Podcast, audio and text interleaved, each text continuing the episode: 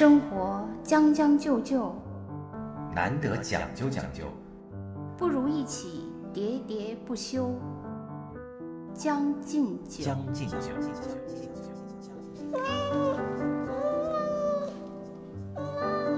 大家好，我是江山，我是兔子。欢迎收听《将进酒》。不知道大家最近在网购这方面啊，有没有什么新经验？现在是鏖战正酣啊。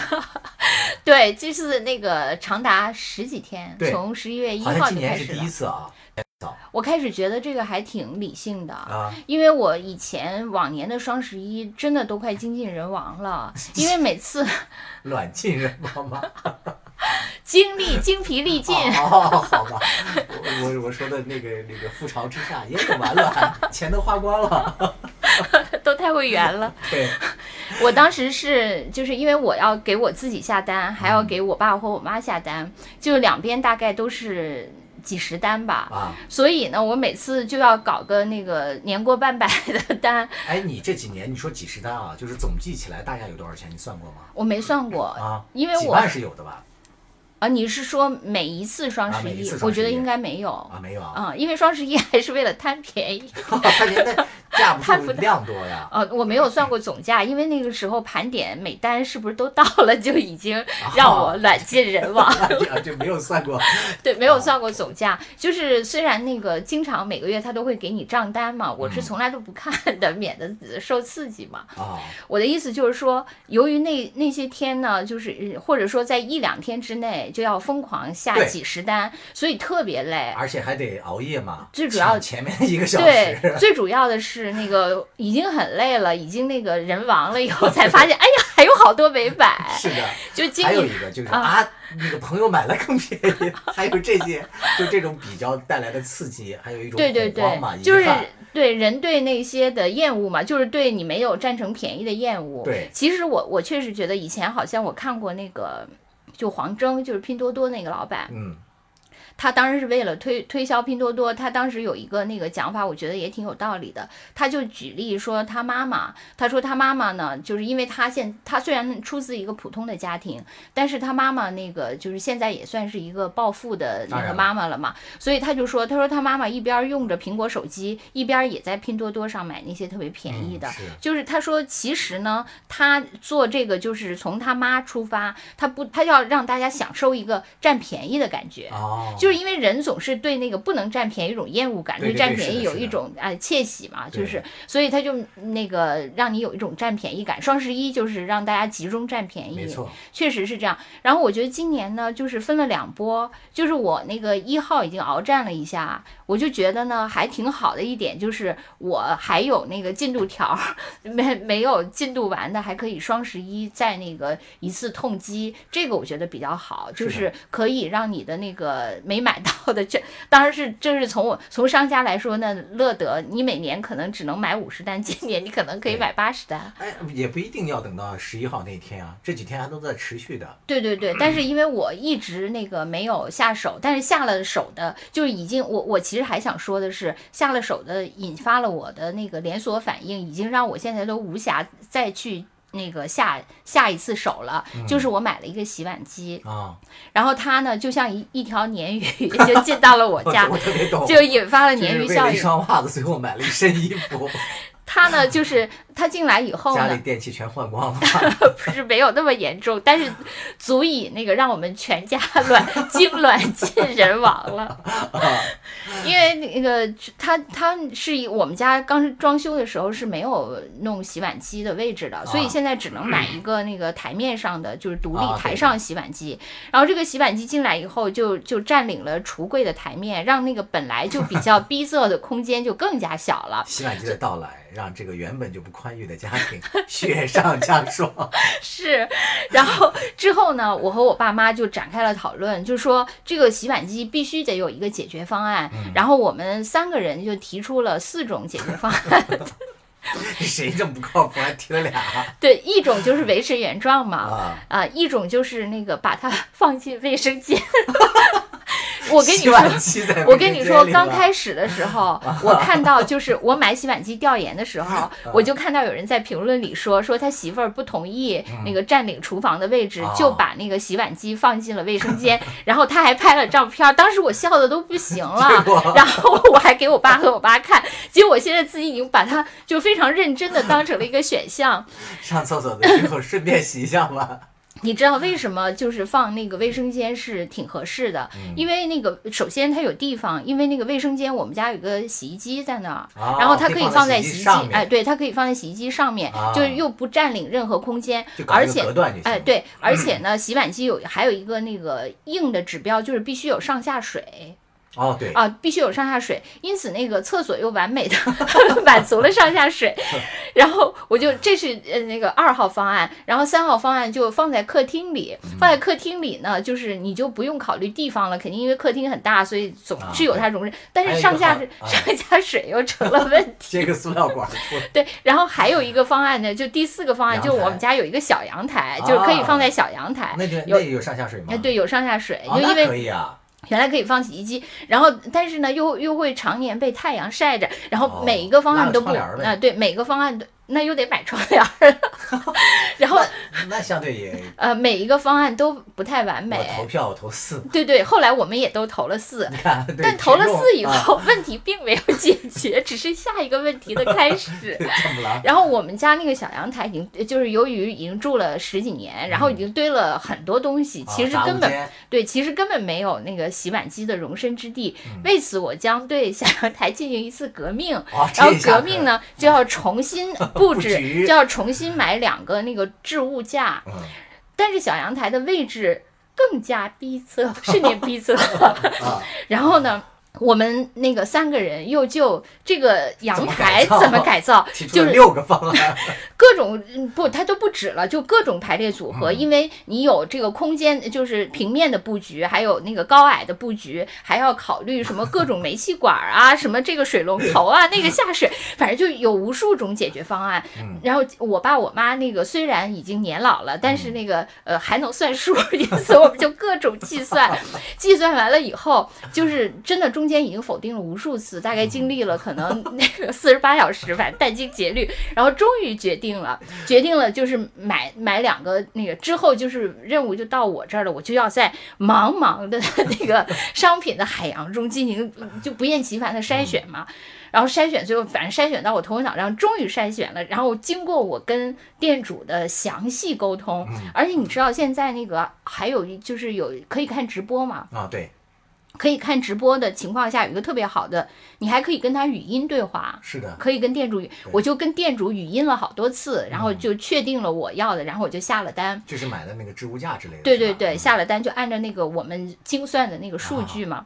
然后那个那天晚上下单以后，我就想啊，我那个之后就要等着。啊结果我晚上突然间就是醍醐灌顶，想，哎呀不行，这个宽度它虽然写的那么多，但是我记得店主说实物会少两厘米，哦而我们家的洗碗机正好跟那个宽度是严丝合缝还。得悬空。对，少两厘米可不行。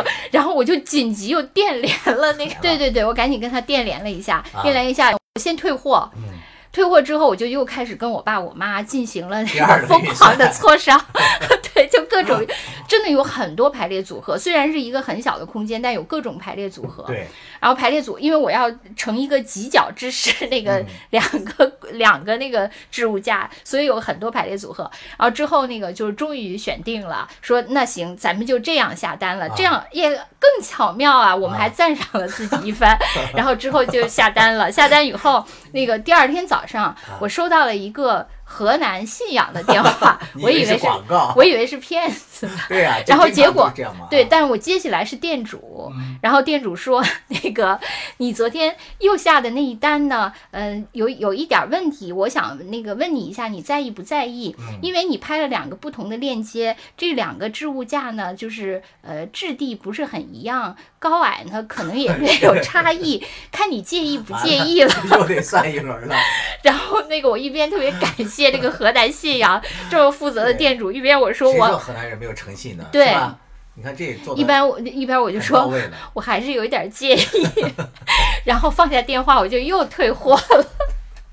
然 然后之后对，之后我就又跟我爸我妈 又开始了，对对对，就是剪，我们从始至终都靠这种特别原始的方法，就用各种纸片儿在 哎，拼接。你爸妈原来不模拟是工程师吗？是，但他们现在已经就是忘了原来的那些软件怎么操作了，就只能返璞归真。归真了。然后就各种剪，然后又进行了一一番精算之后，就终于又选定了一个现在搞定了，呃，还没有收到货，下一步就是到货以后退货的问题了。这太麻烦了。明年这样吧，明年双十一直接换个房子，是吧？一切买新的。反正我就我就觉得今年双十一挺不平凡的，因为这第一单就引发了这么多涟漪。嗯，你看刚才这个兔子讲的这点里头已经提出了两个变化，第一个就是今年的双十一时间拉长了，一号到十一号，嗯，是吧？非常人性化，大家不用点灯熬油的啊。对，再去可以那个拼了。一点就点半个月，一熬就熬十五天这次。是由那个百米短跑 改成了马拉松了。对。第二点就是说有直播嘛，嗯，是吧？从通过直播也可以。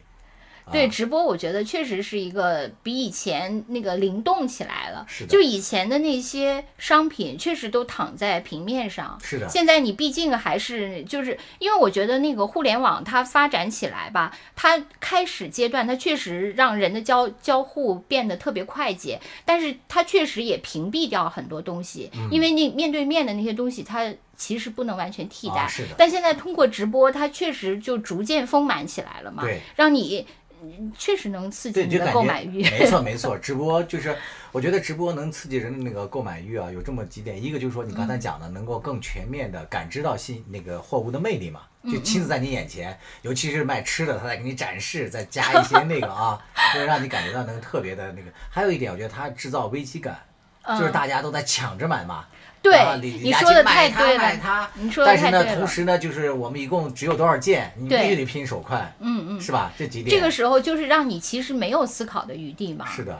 所以你下单就特别果决。没错，所以说起来，整个双十一啊，我觉得大家可能也有这么一种心态，就唯恐觉得，哎对呀，我不买是不是上当了？怎么大家都在买？有这样一种心理对，所以人就是对那个不能占便宜的一种厌恶嘛，是的，就是要占便宜。对，必须好像不买啊，就感觉我们家要揭不开锅，不买揭不开。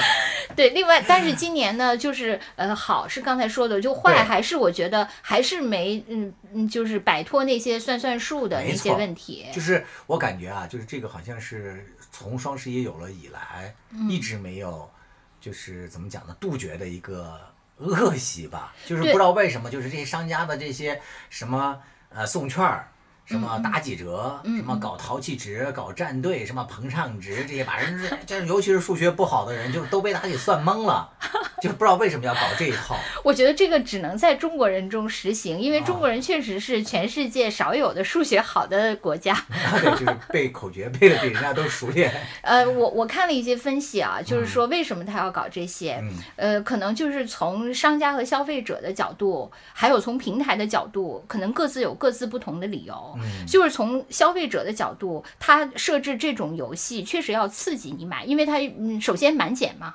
对吧？啊对对对就或者是那个让你先交定金，先把你勾住，等等等等，其实都是为了刺激你。嗯，确实也利用了你这个想占便宜的心理嘛。对对对，你比如说我买了一个，我我去了一个什么化妆品的直播间，嗯就他跟我说，比如说买那个呃满七百九十九会送你一瓶什么价值两百九十九的啥，我为了凑这七百九十九，我肯定我原来可能只想买那个三百九十九，最后我就被迫买了七百九十九，这个肯定是从他那些各种加减乘除是为了诱惑你下单嘛。对，这个肯定是。然后，另外从那个商家的角度，就卖货店主的角度，据他们说，是为了通过这种预售机制，什么这些，就是让他知道，呃，今年可能有多少人会预定。我的这个车，啊对对呃对然后让呃对好备货，然后包括安排物流、什么存储这这一串儿的这些东西，嗯，我觉得这个站在商家自己的角度是没错的，对对对，就但是是他还是为这个顾客啊，为用户考虑的有点少了。然后他们说还有第三个，就是嗯。从平台的角度，就从平台的角度呢，它其因为现在不是所谓的已经进入到了大数据时代了嘛，嗯。它通过你这个用户愿意不愿意参加这个复杂的游戏，嗯。对你进行一一次分类和筛选。哦比如说你特别愿意参加这些，就不厌其烦，再难的数学题我要解出来，这证明你是一个价，就是所谓的价格超级敏感的用户，哦因为你愿意大，你的时间呃有吗啊，不值钱有。这类人吗哎，？你当然有了，真的吗？那你不是刚才说那 Papi 酱不就 是他愿意算吗？对吧？他愿意去找，他讽刺这些好？但是确实有这样的人嘛，啊，就是说明他对价格的敏感，啊就是超过了他对那个时间，归类贴标签儿。对他就会发现你愿意参加这个游戏，就证明那以后呃你是这类对价格敏感、愿意付出一些代价的用户，那我向你针对性的推送什么样的商品，然后反之，那我又怎样怎样。所以就是说，在这个游戏里，无论是就他设置的这个游戏，实际上对那个买家、卖家和平台其实都是有各自不同的作用的。啊，他是这么考虑的。对，人家还是很缜密的，并不什么都是有原因的，但存在是在我即合理。作我作为一个用户来讲，我嗯觉得特别麻烦的一点啊，就是还是不够清晰和统一嘛。你比如说，我买二百九十九，嗯然后我就减九十九，就假设说啊，这类活动，你看你在平台买的时候，它还有各种，还有买三百九十九 减九十九，对呀还有买四百九十九减九，所以你经常你就点了一堆，你以为啊凑够了二百九十九，才突然发现 这里面还有好多是三九九，还有四九九，所以你又得为了三九九再去凑三百，再为了四九九再去凑四百。是啊，所以这个不就是我刚才跟你说的那个第一招吗？就对你这个用户，对我这样的用户来讲，我就愤怒的把清空了，都不要了。所以那就是你我刚才说的第三点，平台就筛选你这个用户是价格不敏感或者是暴躁型用户。啊，对我绝对是暴躁型的。我只要一看这种乱七八糟乱点的，我就直接给他那个。所以我一般买的都是那种就直接打折。各位好，我是中央广播电视总台主持人沈听。面对快节奏、高强度的工作生活，是要放松心态、将就应付，还是努力讲究、全力以赴？每个人都会做出自己不同的选择。就好像法国作家加缪所说的那样：“Life is a sum of choices。”人生就是由无数个选择组成的。到底是选择将就还是讲究？欢迎收听江山和兔子为大家带来的生活脱口秀节目《将进酒》，每周一、周四准时更新。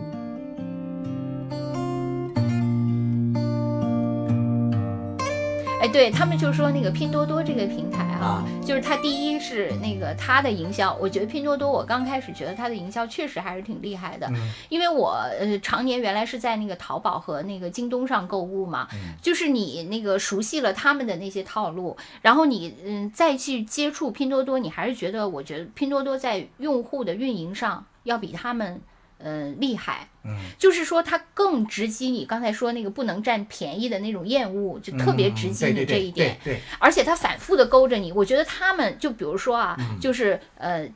京东，假如说是在这种这种那个营销运营上对用户下了，比如说是三分力，嗯，那淘宝可能下了或者天猫下了五分力，那拼多多就是下了八分力。嗯我觉得就是这种差别。对就他们拼多多就是拼命的去刺激你，让你分享或怎么样，还是的啊，你再分享一次，你就能达到怎样怎样而且。他那个就是对你的刺激呢，就比较嗯有说服力。我举一个特别简单的一个例子，就是他在推他的某一种那个月卡或者年卡，嗯就是你如果买了他这个卡之后，他就给你打更多的折扣嘛。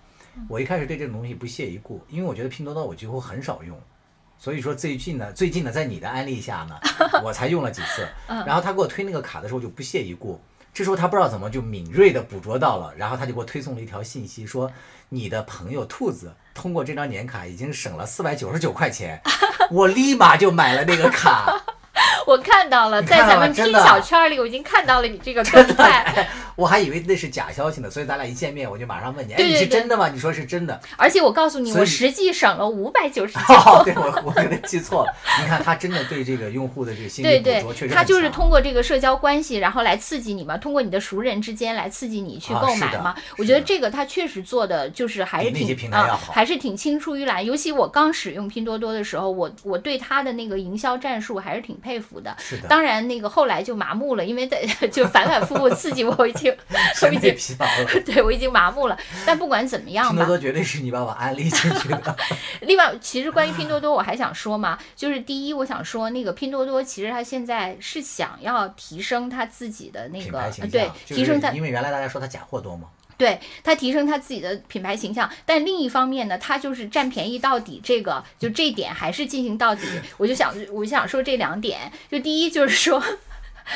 呃，他为呃他为什么要提升他品牌形象？就是他搞了那个百亿补贴嘛。嗯，他搞了百亿补贴，其实我觉得百亿补贴挺逗的一点，就是在于它其实可以作为一个呃中产生活的一个风向标，就是它什么东西进百亿补贴，嗯实际上它就是把那些网红产品嘛，它可能也也是基于一个数据系统嗯，它会发现，比如说什么东西现在卖的比较热，它马上就会把它纳纳入。所以你看那个拼多多的百亿补贴，基本上就是一个城市中产的那个消费图谱。是的。啊，那些比较热卖的，基本都是那些网红对对对产品嘛。，我最近在那个拼多多上买了这么几类东西，我可以简单的嗯说一下嘛。就是一类就是那种农产品，我还给你安利过的那个独头蒜，那些都没有进，是吧？对但是那个咖啡 却进了。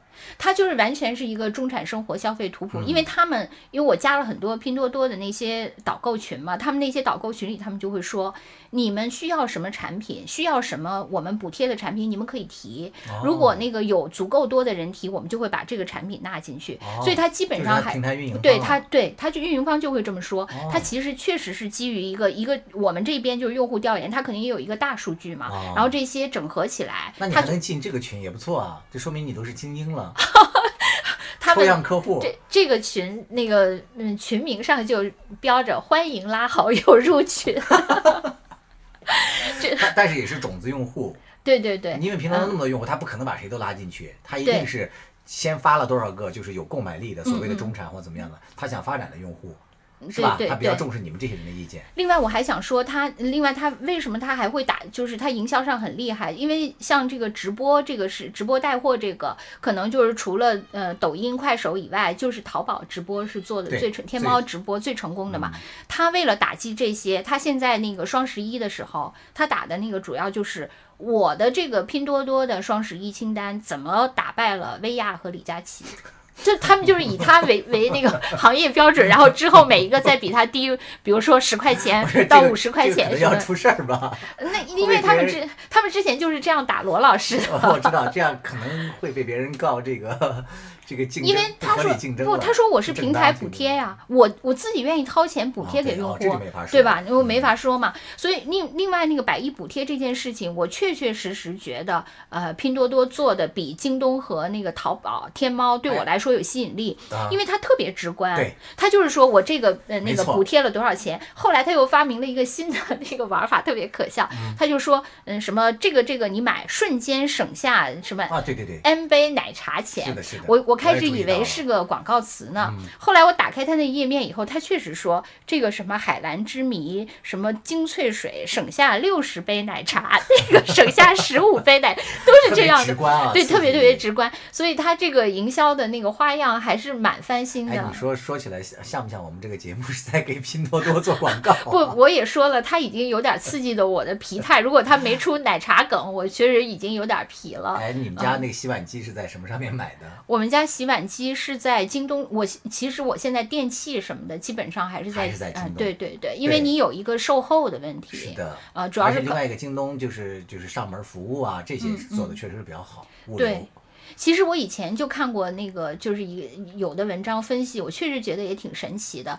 因为那个嗯呃，刘强东他自己算是一个呃出身就是。韩威的人，然后最后那个通过自己奋斗，然后经营了一个京东，是面向城市是的呃中产的，嗯，或者说面向五环以内的吧。对，然后那个黄峥同学，其实对出身还相对 而且他对一直是那个 什么名校，然后之后又博士，然后之后在那个各种那个大公司，对他 反而五环之外，所以这个还，但是呢，他们俩可能现在又有点儿那个，就是向对方靠拢集了对对，一个想那个突破五环向下沉，一个想从五环那个就杀进五环嘛所以还挺逗的这一点。啊，哎，所以你看，我们这次是给大家讲的第三个那个可喜的变化，就是说啊，除了原来大家在那个呃淘宝上啊，就是双十嗯一拼命的抢，你看现在又出现了一些新的平台嘛，嗯这些平台大家也不要忽略。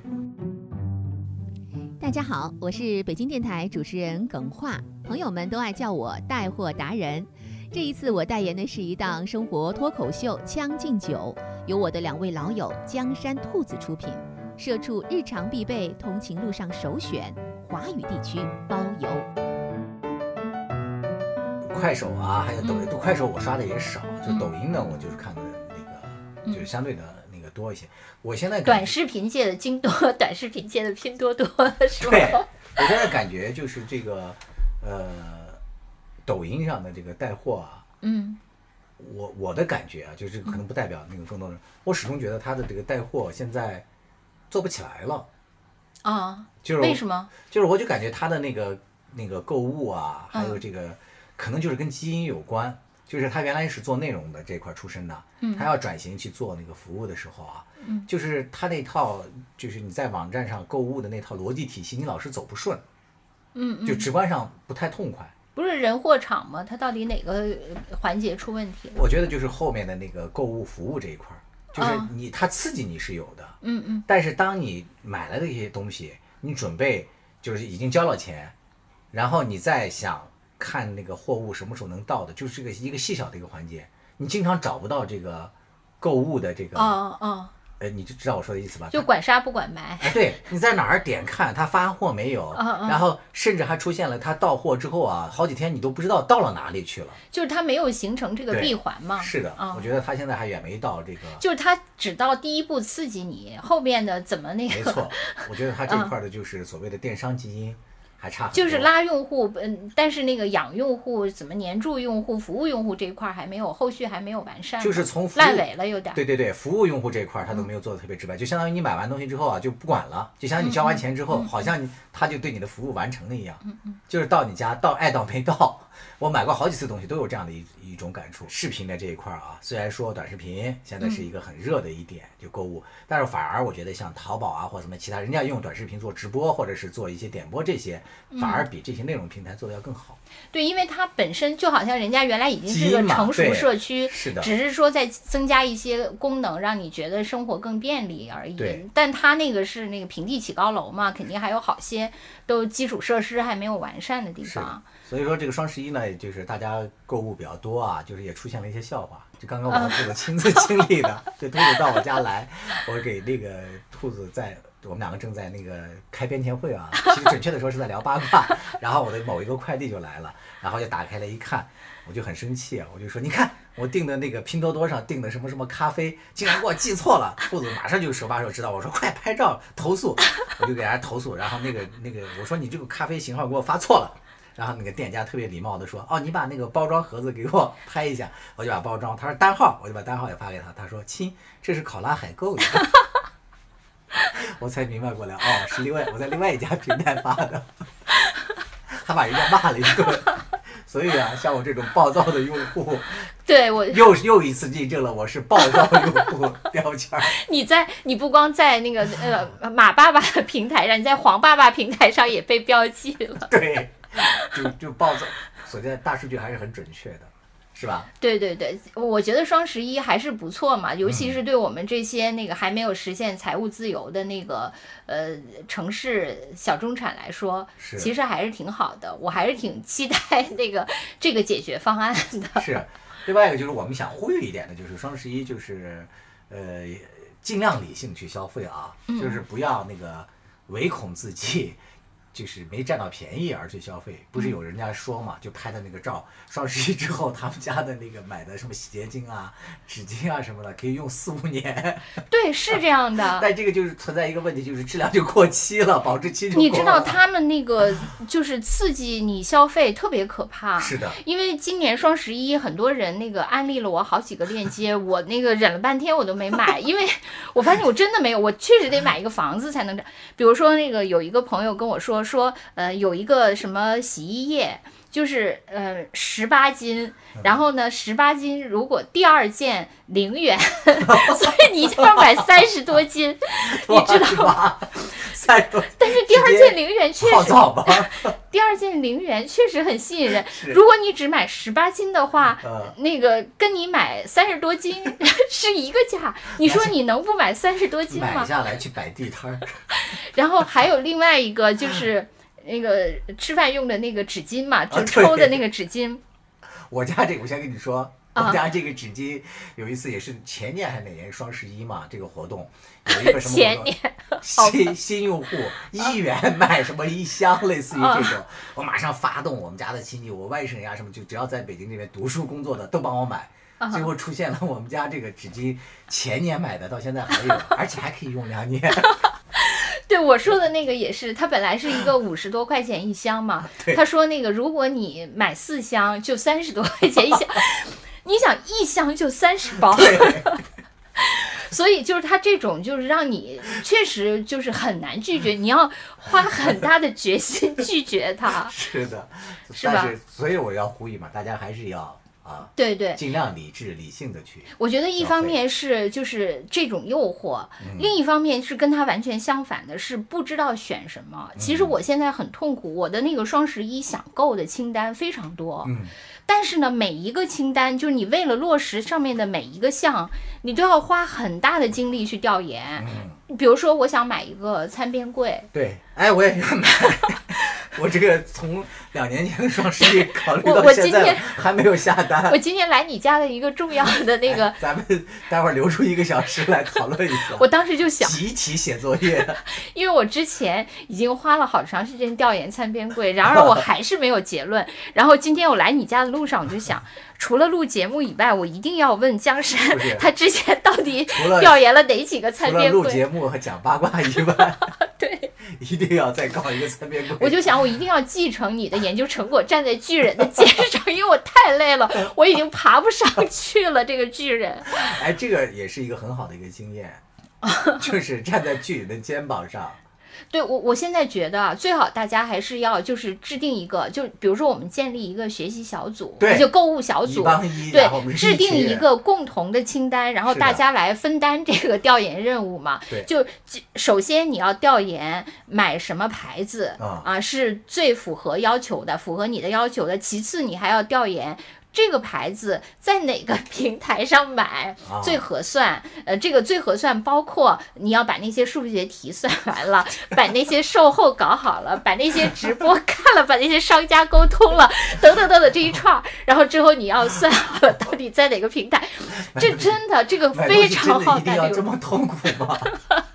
对你这些暴躁型用户不是真的，用，我又不行了你，又暴躁了。我就抄作业吧。以后 你们卖什么，你你你必须。你必须得承担一部分作业，知道吧？这个抄作业太。你你想啊，那个光抄作业，你做作业的人的痛苦，你有没有想过呀？对，说的对。我在那个生活当中，我的身边，我发现啊，有这么几个双子座，我嗯觉得搞这个东西特别强。嗯嗯有三个双子座，都一个是咱们之前的一个同事，嗯你应该知道，也是住我们小区的一个，嗯嗯，他是搞那个电器和零食，很强。哦，他们都已经分领域了，是吧？对，在各自领域。还有一个是咱们那个同事的爱人，啊啊，他呢是，我想想啊，他搞那个快消品，呃快啊不是不是快消品，是那个美食，哦哦哦就是美食领域里头的，上至海鲜什么 海参这些嗯高、高贵的，下至什么山珍什么一些都没听说过的一些地方，他总能给你挖掘出来，而且价格也不贵。哎，咱们能不能把这些那个人都建一个小组啊？对可以你赶紧建一下，我也可以贡献我的微薄之力。比如说在厨房置物架上，我还是有一些经，尤其是需要算数精算的时候。可以。还有一个就是咱们原来那个电台的一个同事，就给咱们录片花 ID 的那个耿化，嗯他是那个很灵动。啊，你说过鱼头专家，对对对对对，他发现了好多这些奇奇怪怪的东西，也真是都不错。他家他曾经跟我们秀过一张那个照片，嗯就是他们家那个呃那个建筑有点奇怪，就是开开大门到他家之前要走过一个大概是五六米的一个长廊才能到他家。当然那个家都是他自己家了，嗯然后那个长廊上就是铺满了别人扔来的快递。他都拆开了，他也不拿回家嘛，就摆在那里，就跟一个小超市是一模一样的。他就是因为那个满足收快递的快乐，是吗？对，他说那个快递从那个那时候疫情不是都得给他就是送到家里去吗，嗯嗯，都组织一个保安队给他们推到家里，然后保安有一次终于按捺不住了，就问他说：“姐，咱家是干什么的？开小超市，对可以拉一个群。”我觉得拉这个群真的很必要，然后就集中大家的那个调研成果。是我我确实是我虽然没有领域，那个但是我有单件儿的一个正好贡献。最近有一些听咱们节目的朋友也建议嘛，说咱们嗯能不能搞一个听众那个互动群，哎，对对对，先把这些人搞起来，然后谁想那个获得什么哎我们真的可以可以分享一下，因为我我觉得我是急需这个嗯。我今年我现在其实很焦急，我今天为什么就直到今天才来你家录节目？因为我这今天实在太忙了，忙于调研工日作子。出后将，一再将就的活着，总有讲究的念想。将进酒，不打烊。